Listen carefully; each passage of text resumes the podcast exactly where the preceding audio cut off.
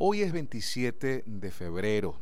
Hoy se conmemora un año más de un suceso que mm, cambió la historia contemporánea de Venezuela, eh, una situación pues que generó diversas reacciones, eh, protestas, saqueos y violación de derechos humanos y también la aparición, la, la, emergencia en el escenario social, en el escenario del activismo por los derechos humanos de organizaciones que se dedicaron justamente a indagar, a velar por el respeto de los derechos humanos y a investigar sus violaciones. Saludamos a esta hora y nos complace muchísimo recibir a Liliana Ortega, abogada, defensora de derechos humanos y directora de COFAVIC. Buenas tardes, Liliana, ¿cómo estás?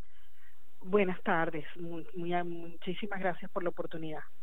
Bueno, Liliana, hay, un tema que está en todos los titulares de la prensa nacional e internacional el día de hoy, que es el pronunciamiento de la alta comisionada de la ONU, Michelle Bachelet, sobre los presos políticos. Pero antes de entrar eh, con, ese tema que nos, eh, es como lo, más urgente hoy, no puedo dejar de preguntarte eh, un día como hoy, justamente 27 de febrero, cuando COFAVIC emerge en el escenario venezolano a propósito de los sucesos del 27 de febrero, ¿cuál es el balance que hace Liliana Ortega de los derechos humanos de esa fecha? ¿Qué deuda hay en materia de derechos humanos?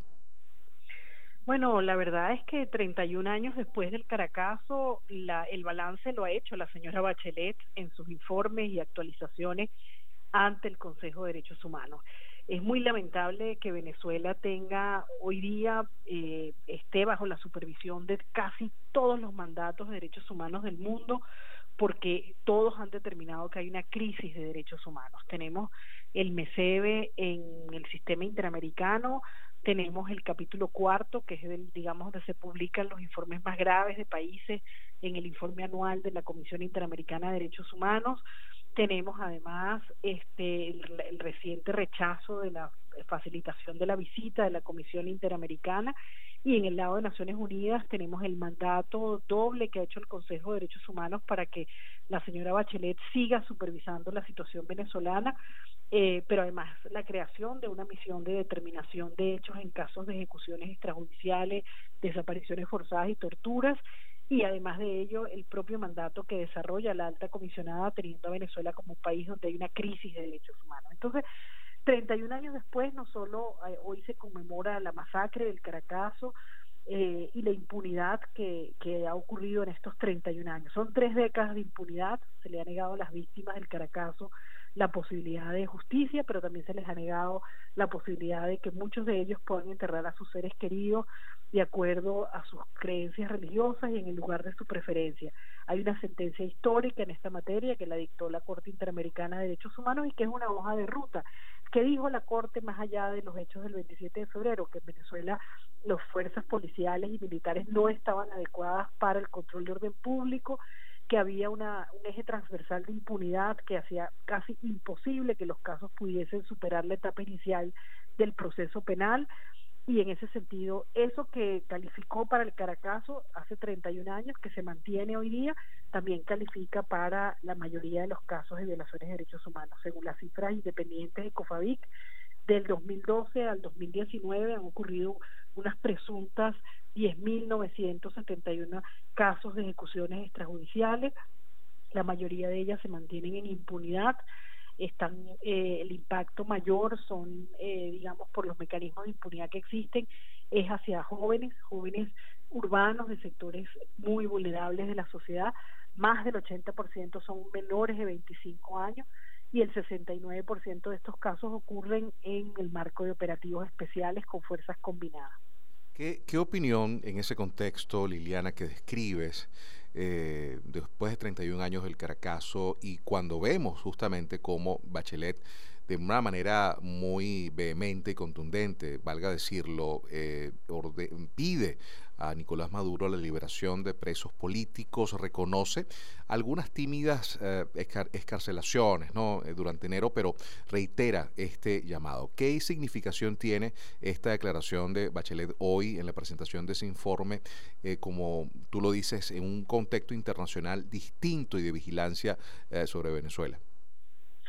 Bueno, eh, la señora Bachelet lo que dice es que a junio de este año, pues eh, debe eh, el memo de entendimiento que ha firmado con, con, con el gobierno debe ser revisado y que eh, dependerá mucho del cumplimiento de los principales de mínimos que tiene ese memo de entendimiento. Y uno de ellos, y ella lo señala, hay que tomar en cuenta que esta actualización de ahora no es la más importante, es muy pequeña, es de dos minutos solamente.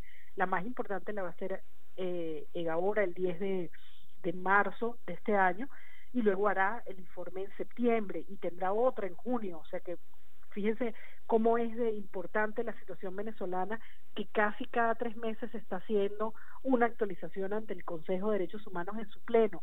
Eso no tenía eh, precedente en el caso venezolano. Muy pocos casos de América Latina lo han tenido.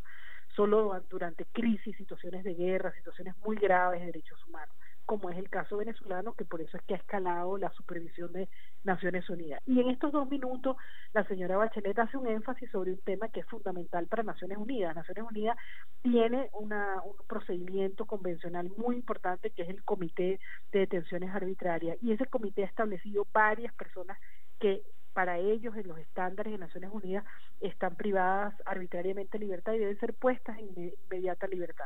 Caso del señor Marrero es uno, el caso del diputado Requesens es otro y en ninguno de esos dos casos, por ejemplo, se ha cumplido el mandato del Comité de Detenciones Arbitrarias. Y eso es lo que ella ha señalado como su mayor preocupación en los dos minutos que tuvo hoy ante el Consejo de Derechos Humanos para hablar sobre Venezuela.